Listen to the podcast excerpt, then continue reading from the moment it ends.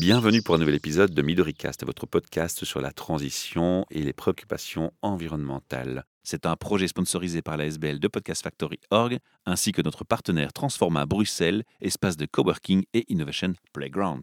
Face à moi, j'ai deux personnes que je vais laisser se présenter, qui sont notamment de nouveaux membres de Transforma Bruxelles. Quand on vous dit que c'est un espace où on fait des rencontres géniales, c'est vraiment réel, que ce n'est pas des paroles en l'air. Je vais commencer par les dames. Merci. Bonjour, voilà, je m'appelle Isaline. J'ai euh, rejoint Give Action il y a maintenant euh, cinq mois et alors je m'occupe de tout ce qui est communication et réseaux sociaux. Et à son côté, Maxime. de Give Action aussi. Absolument. Risaline, tu as commencé directement à travailler pour Give Action ou tu as déjà eu des parcours avant dans d'autres sociétés ou d'autres projets? Non, j'ai fait pas mal de stages en Belgique et à l'étranger. Ce qui était vraiment important pour moi, c'était de mettre un sens à mon travail. Travailler pour une entreprise comme Give Action, c'est super intéressant parce que je peux mêler justement mes valeurs avec le travail et c'est la raison pour laquelle j'ai choisi euh, de rejoindre euh, cette équipe-là. À ton niveau, Maxime, c'était quoi le parcours? J'ai fait des études de- d'ingénieur de gestion, comme on appelle ça, à l'ULB à Solvay. J'ai pu étudier à l'étranger, au Japon et en Angleterre. C'était vraiment une très chouette euh, expérience internationale. Et j'ai fait un stage que j'ai fait dans une grosse boîte multinationale de la bière. Expérience très enrichissante et intéressante. C'était en pleine période de Coupe du Monde en plus. Et étant un grand fan de foot, ben, je me suis bien amusé. C'est là que j'ai remarqué aussi que ce genre de grosse boîte, c'est la croissance, le profit avant tout, au dépend d'autres valeurs qui pour moi sont au moins aussi importantes. Et donc on travaillait déjà sur le projet Give Actions, mais c'est ça en tout cas qui m'a donné envie personnellement de travailler sur un projet à impact environnemental et, et sociétal. On parle de donner sens, on parle d'environnement, on parle de valeurs sociétales. Quel était le besoin auquel vous voulez répondre? Quand j'étais en Erasmus à Tokyo, au Japon, je parlais à mon ami Elias. Je pense que c'est à ce moment-là qu'il y avait un rapport du GIEC qui était sorti assez alarmiste. Et on était un peu frustrés parce qu'on avait l'impression de ne pas savoir quoi faire de concret. On utilisait une gourde, on réduisait notre consommation en viande. Ok, mais on voit pas l'impact concret qu'il y a derrière. Et donc on s'est dit, ben, pourquoi pas essayer de trouver une manière de se bouger et de montrer à tout le monde que chaque action qu'on fait a un impact réel derrière. On a fait nos petites recherches, on s'est inspiré euh, de moteurs de recherche euh, solidaires comme Ecosia ou Lilo que tu connais peut-être. Je suis utilisateur et j'ai des t-shirts Ecosia que j'achète régulièrement pour les sponsoriser, donc oui. On a remarqué qu'on était loin d'être les seuls, aussi bien chez les étudiants qui n'ont pas toujours les moyens financiers de faire un don et de soutenir des associations, mais également auprès de jeunes travailleurs qui ben, ont également envie d'avoir un impact positif. Et c'est pour ça qu'on a lancé Give Actions. Ça, c'est un petit peu la genèse avec l'objectif premier d'offrir aux gens une manière de se bouger. Ce qui est génial dans ce que tu dis, c'est que moi aussi j'ai eu cette réflexion à un moment donné où je me dis, mais on a tellement de messages négatifs par ces fameux rapports, par les assos qui se battent aussi pour corriger le tir. Il faut qu'ils continuent de lancer des cris d'alarme, évidemment, on ne le reproche pas ça. Mais le problème, c'est qu'inconsciemment, dans la tête de l'être humain, on se sent tout petit face à quelque chose d'énorme.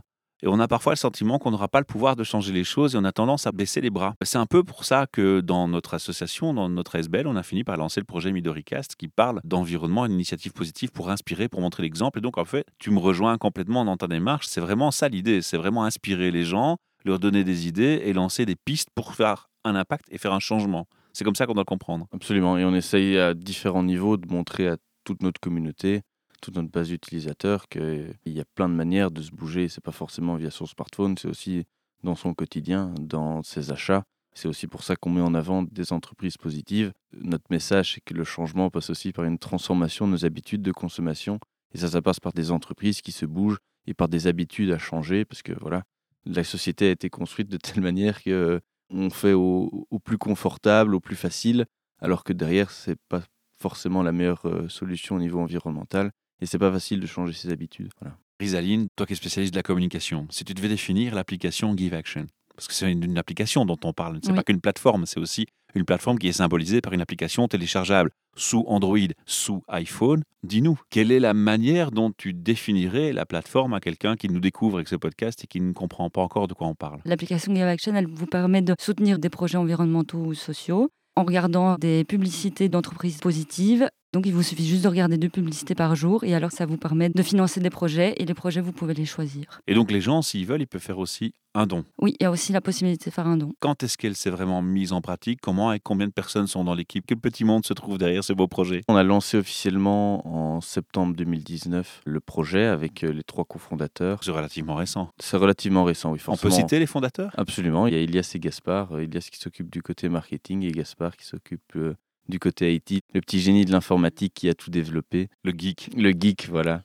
Le geek, si on peut l'appeler comme ça. Et puis il y a toi. Et puis il y a moi aussi qui m'occupe plutôt du côté commercial. D'après ce que je comprends, il y a deux publics. Il y a le public qui va proposer des projets, c'est juste? Il y a trois publics. Il y a petit 1, des particuliers, donc des personnes comme toi et moi qui ont envie de se bouger. Petit 2, des entreprises qui veulent faire leur publicité. Et petit 3, des associations qui là ont des projets. Donc c'est important de faire la distinction entre les entreprises et les associations. L'utilisateur, il va venir sur l'application, c'est le particulier qui utilise, il va choisir un projet qu'il veut soutenir, planter des arbres, faire des repas des sans-abri, et pour ce faire, il va découvrir le contenu publicitaire d'une entreprise. Cette entreprise, en fait, elle paye pour qu'on regarde son contenu, c'est le principe de la publicité, sauf qu'ici, une partie de l'argent sert à financer le projet associatif choisi. Donc en gros, un utilisateur regarde le contenu de deux entreprises pour financer trois le projet associatif. Donc tu as réussi à trouver le moyen de fermer la pub aux gens. J'irais chapeau quoi. ouais, mais vu qu'on sélectionne les entreprises, eh ben, nos utilisateurs ne voient pas ça comme de la pub, mais une découverte. Si à la TV, tu vois une publicité pour un super chouette projet, tu dis pas Ah, c'est encore chiant, ça, prône la surconsommation, etc. Tu dis Ah, c'est sympa, je connaissais pas. Voilà, un magasin d'achat et de revente de livres de seconde main. Bah ouais, je pourrais l'utiliser en effet. En sélectionnant, on essaie de changer ce monde de la publicité pour la rendre de 1 non intrusive, c'est-à-dire que ça n'arrive pas à un moment qui nous dérange parce qu'on choisit de le faire, et petit 2 qui ne prône pas la surconsommation parce qu'on sélectionne nos annonceurs. Comment ça se passe au niveau de la communication? Parce que du coup, tu as trois canaux de communication à travailler. Moi, je m'occupe principalement de tout ce qui est réseaux sociaux. On a un système de newsletter aussi qui permet euh, de fidéliser aussi un maximum nos utilisateurs. Au niveau entreprise, on a lancé les landing pages. Et donc euh, ça, ça permet aussi de faire connaître un peu mieux euh, au niveau des entreprises. Moi, c'est là-dessus que je travaille principalement. Je laisserai plus Maxime euh, compléter. Maxime, justement, ces entreprises, elles ont des attentes. Forcément, c'est de partager leur contenu. Mais tu me dis surtout, avant tout, qu'en premier, il faut qu'il y ait du sens par rapport aussi à votre projet. Donc, quelles sont les entreprises à qui tu vas dire non? Quelles sont les entreprises à qui tu vas dire oui? Sur quels critères tu te bases? Ça m'intrigue un petit peu, je t'avoue. Et puis, je me dis aussi qu'il y a des entreprises qui sont douées pour faire du greenwashing. Mais est-ce qu'on peut leur jeter la pierre? Est-ce que finalement, faire un peu de greenwashing, c'est pas déjà le début d'une prise de conscience? Donc, du coup, je me demande où vraiment le curseur. Comment tu fais pour placer un curseur si complexe dans une société en changement de paradigme, avec tellement de données qui rentrent en jeu dans cette équation, en fait c'est plus qu'une équation. C'est une très bonne question et pour éviter justement des discussions sans fin, on a mis tout ça sur papier, on a créé une charte. Il y a trois étapes principales. La première, c'est qu'on a listé toutes les activités refusées. Et donc, si une entreprise réalise ce type d'activité, c'est d'office non. Donc, genre vendre des armes. Vendre des armes, vendre du tabac, utiliser de la fourrure d'animaux dans ses vêtements, tester des produits sur des animaux, c'est d'office non. Petit 2, on a listé ensuite les activités éligibles et nous, on ne veut communiquer que sur des activités à portée environnementale, sociale ou culturelle. On parle bien ici d'activité, donc si une entreprise n'a pas forcément un impact direct dans son activité quotidienne, mais un projet, une activité, ils ont lancé un, produit éco-responsable par exemple, eh ben on pourrait communiquer sur celui-là. Donc ça, c'est la deuxième étape. On communique sur un projet positif, une activité positive. Et puis petit 3, on se laisse un droit de regard au cas où une entreprise arrive à passer les maillons du filet, mais qu'on n'a pas envie de s'associer avec cette entreprise. On travaille également sur la création d'un comité indépendant de sélection justement pour cette troisième étape. Ce sera dans un second temps. Donc voilà, on a essayé de tout mettre sur papier pour être sûr d'éviter le greenwashing. Et pour nous, une des manières principales d'éviter ce greenwashing, justement, c'est de demander des actions aujourd'hui. Le greenwashing, il va être souvent utilisé quand on dit on te donne des promesses dans le futur. Ok, moi en 2025, je serai 100% carbone free. Sauf que nous, on veut pas de ça. On veut des actions tout de suite. Forcément, des grosses structures prennent un peu plus de temps à changer. Donc, c'est pour ça qu'ils se mettent des objectifs, des visions un peu dans le futur.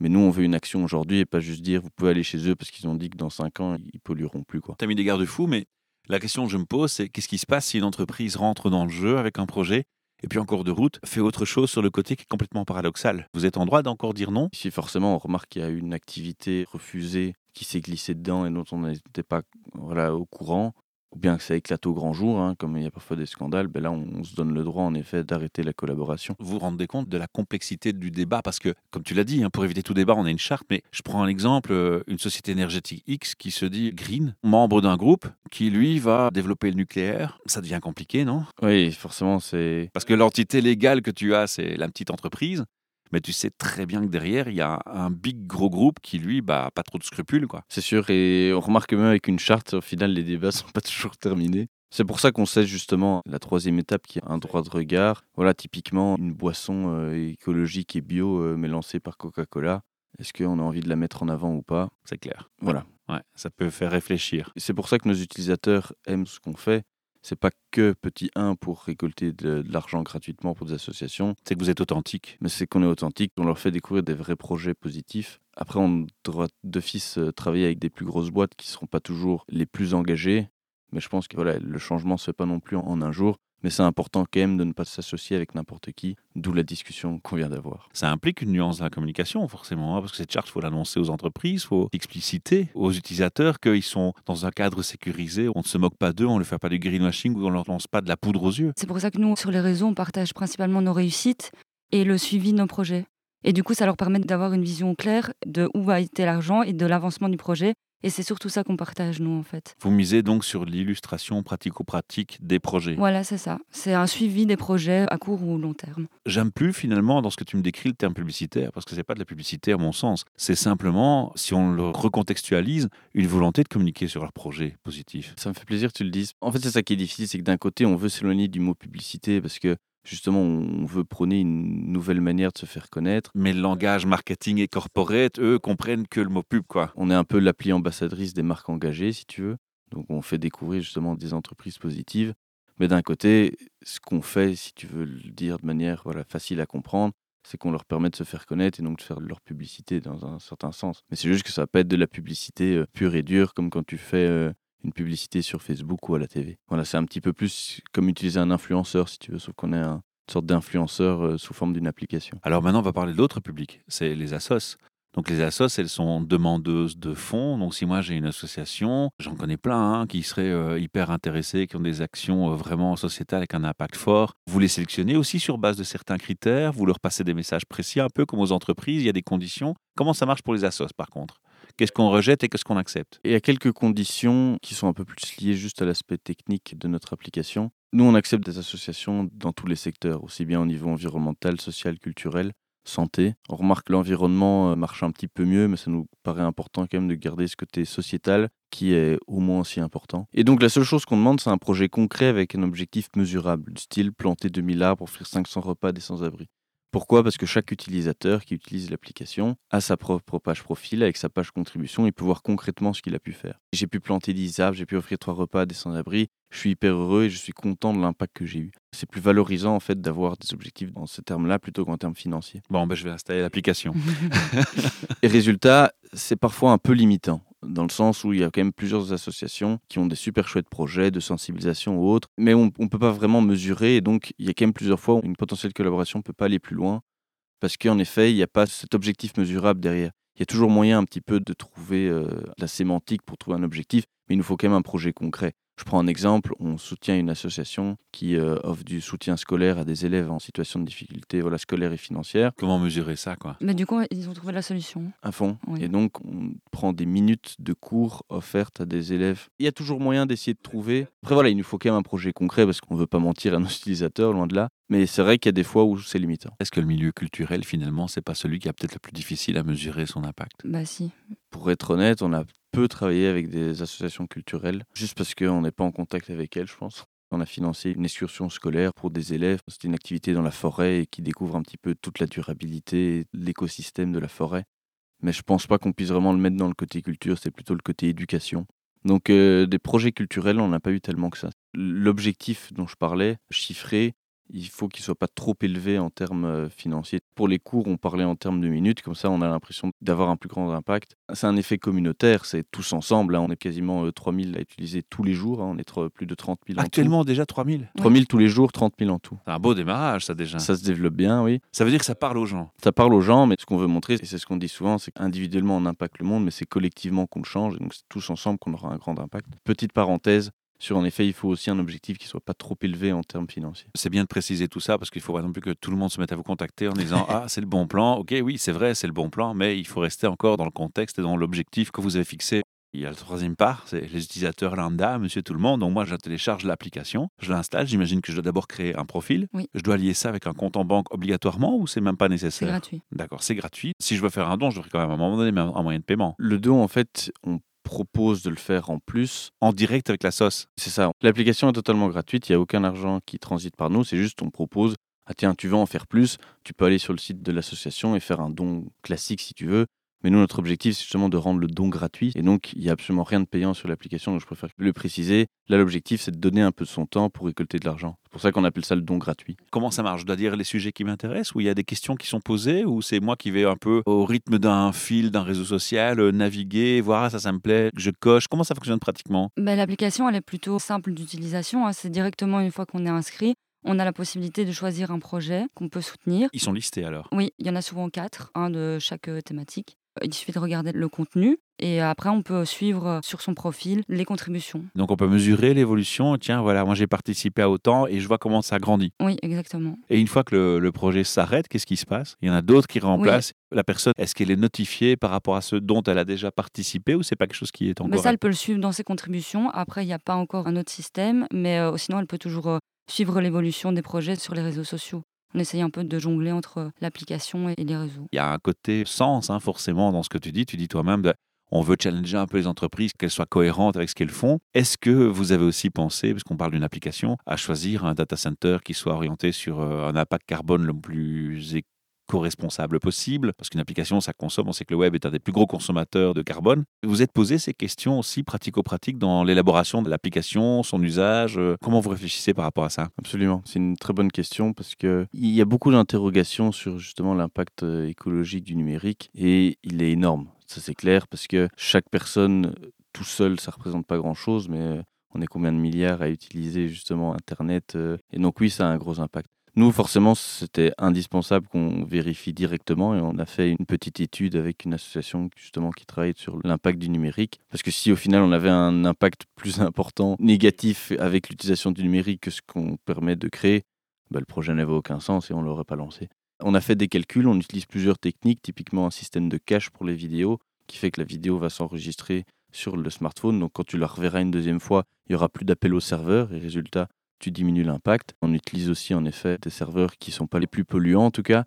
Et surtout, on a fait notre calcul en termes, voilà ce que notre application consomme, voilà ce qu'on permet de créer en termes de biodiversité, en termes d'arbres plantés. Et notre impact, heureusement, est bien plus positif que négatif, parce qu'à chaque fois qu'on plante un arbre, eh ben justement, c'est un équivalent CO2 qui pourrait être absorbé et qui compense plus que largement tout ce qu'on a pu générer sans compter forcément aussi le côté social qu'on permet de créer. Forcément, si on offre des repas des sans-abri, ben ça va pas compenser en termes de CO2, mais c'est quand même important aussi d'aider les personnes dans le besoin. Donc oui, on a fait le calcul et heureusement, notre impact est plus que positif via justement les réserves naturelles qu'on crée et les arbres qu'on plante. Il faut quand même que les gens se rendent compte, hein, une vidéo, c'est certes un peu plus lourd qu'un format audio, qu'un format texte, mais après tout le reste de l'application, c'est du code, donc ça ne fait pas tant de trafic que ça. Et, et, encore la vidéo, justement, on la réduit au maximum. Nous, on reçoit une, parfois les vidéos, elles font 200 euh, mégas sur l'application, elles font jamais plus de 5, tu vois. Forcément, vu que c'est en plus petit, ça sert à rien d'avoir une qualité de ouf parce que sur un petit écran, c'est pas nécessaire d'avoir du 4K, tu vois, ça changera rien. Donc en effet, ça sert à rien et en plus c'est même plus agréable pour l'expérience utilisateur qui doivent pas attendre. Là, avec une bonne connexion, en une seconde, c'est bon. Hein. Alors dans le web, on est partout, dans le monde entier. Vous couvrez les régions. Comment vous avez pensé la stratégie à ce niveau-là? Francophone, quoi. Donc Belgique francophone et France.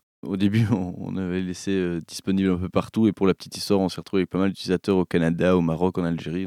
C'est sympa, mais au final, nous, on est une plateforme dans le sens où on met en contact des entreprises qui veulent toucher une certaine audience et des utilisateurs. Et s'il y a des gens au Maroc et qui voient que du contenu d'entreprises françaises ou belges, ça n'a aucun sens pour elles. Et même les projets, les projets se font en France ou en Belgique. Pour les utilisateurs, c'est beaucoup plus chouette de vivre là où ça se passe. quoi. C'est l'esprit encore économie circulaire, locale, et on reste dans le même état d'esprit qui est cohérent et qui fait son sens par rapport à votre projet. On est resté juste sur le côté francophone parce que au niveau communication et marketing, la Belgique francophone et la France sont très similaires et puis c'est la même langue forcément. Donc c'est pour ça qu'on s'est développé sur ces deux marchés-là. Alors ça m'amène à la question qui va suivre, le futur de l'application. Est-ce qu'on pourrait s'imaginer que bientôt ce soit aussi accessible, puisqu'on est dans un pays trilingue, à la communauté euh, néerlandophone ou germanophone dont on parle trop peu Est-ce qu'il y a une ambition dans ce sens-là? Est-ce qu'il y a une ambition finalement, malgré tout, après du temps, à soit de faire évoluer l'application dans un sens, ou au contraire à s'internationaliser Alors la réponse, à mon avis, internationaliser, c'est plutôt non, d'après ce que tu viens de me dire, mais par contre, on peut faire évoluer l'application vers d'autres choses, ou tu n'as pas encore pensé à ce futur Si, si, absolument. Nous, on est une start-up de communauté, donc il faut qu'on ait beaucoup de gens pour que ça ait un impact d'autant plus grand. Là, on est plus de 30 000, c'est déjà super, mais notre objectif, c'est qu'on soit 10, 100 fois plus, tu vois. Et donc oui, il y a un objectif d'aller euh, sur le marché euh, flamand euh, après et de proposer notre application à toutes les personnes néerlandophones. Mais chaque chose en son temps, Mais en effet, nous, on adorerait le faire. Là, l'application n'est pas en néerlandais, pas parce qu'on n'a pas envie de le faire ou parce que notre niveau est trop faible, mais juste parce que ça voudrait dire qu'il faudrait faire le double du travail. Quoi. Il faudrait euh, mettre toute l'application en, néerlandais, il faudrait trouver des entreprises néerlandophones, il faudrait de préférence aussi trouver des associations qui sont plutôt actives en Flandre. Donc voilà, en fait, ça doublerait le travail. Nous, on est forcément une très petite structure. Et donc, il vaut mieux se concentrer juste sur le côté francophone dans un premier temps. Est-ce que ça pose malgré tout parfois des petites difficultés si l'entreprise qui vous contacte, c'est une grosse boîte qui est implémentée nationalement et qui justement est active sur tout le territoire et qui va peut-être avoir une frustration de se dire zut, j'aimerais avoir un impact des deux côtés. Euh, C'est déjà arrivé ce débat? Pas tellement que ça, parce que même dans une entreprise qui est active dans les deux langues, eh ben, elle a aussi une communication et des contenus marketing pour chaque quoi. Là, on travaille par exemple avec Farm, le magasin coopératif, et donc euh, forcément, ils sont aussi bien en néerlandais qu'en français, mais on ne prend forcément que la partie, La partie euh, communication francophone. Ça n'a pas encore été un souci. Certaines entreprises aimeraient se dire Oh, c'est dommage, ça aurait été bien en néerlandais aussi pour toucher un Bon, public. on leur dit euh, patience. on leur dit patience. Il y a des choses qui sont faciles à communiquer. C'est un message positif que tu as à prôner toi dans ton travail tous les jours. Donc c'est juste du fun, j'ai envie de dire. Oui. Mais est-ce que malgré tout, il y a des challenges en termes de communication sur ce type d'application? Est-ce qu'il y a des concurrents? C'est quelque chose de connu? C'est une initiative tout à fait originale Comme toutes les sociétés, on a à chaque fois de la concurrence, mais après, c'est vrai que c'est un projet qui est plutôt innovant. Du coup, ça plaît. Donc, euh, moi, c'est que de l'amusement. Et puis, de toute manière, tout est positif dans ce qu'on partage. Donc, les gens sont réceptifs. C'est super quoi, à ce niveau-là. Il n'y a pas trop de soucis. C'est un projet qui est génial, mais il doit vivre. Donc à un moment donné, il y a un business model malgré tout. Comment ça fonctionne pour un peu gagner d'argent dans ce concept? Oui, c'est peut-être notre plus gros challenge, c'est de prouver qu'on peut lancer un projet à impact environnemental et social et de le lier avec le fait d'être rentable. Quoi. Ouais. Forcément, si on lance un projet, et même même si on était une association, une association a aussi besoin d'avoir des rentrées d'argent. Ça peut être des subsides, mais il y en a d'autres où justement ils vendent aussi de leurs services parce qu'il faut justement euh, être rentable et voilà, avoir des dépenses qui sont compensées par des revenus à côté.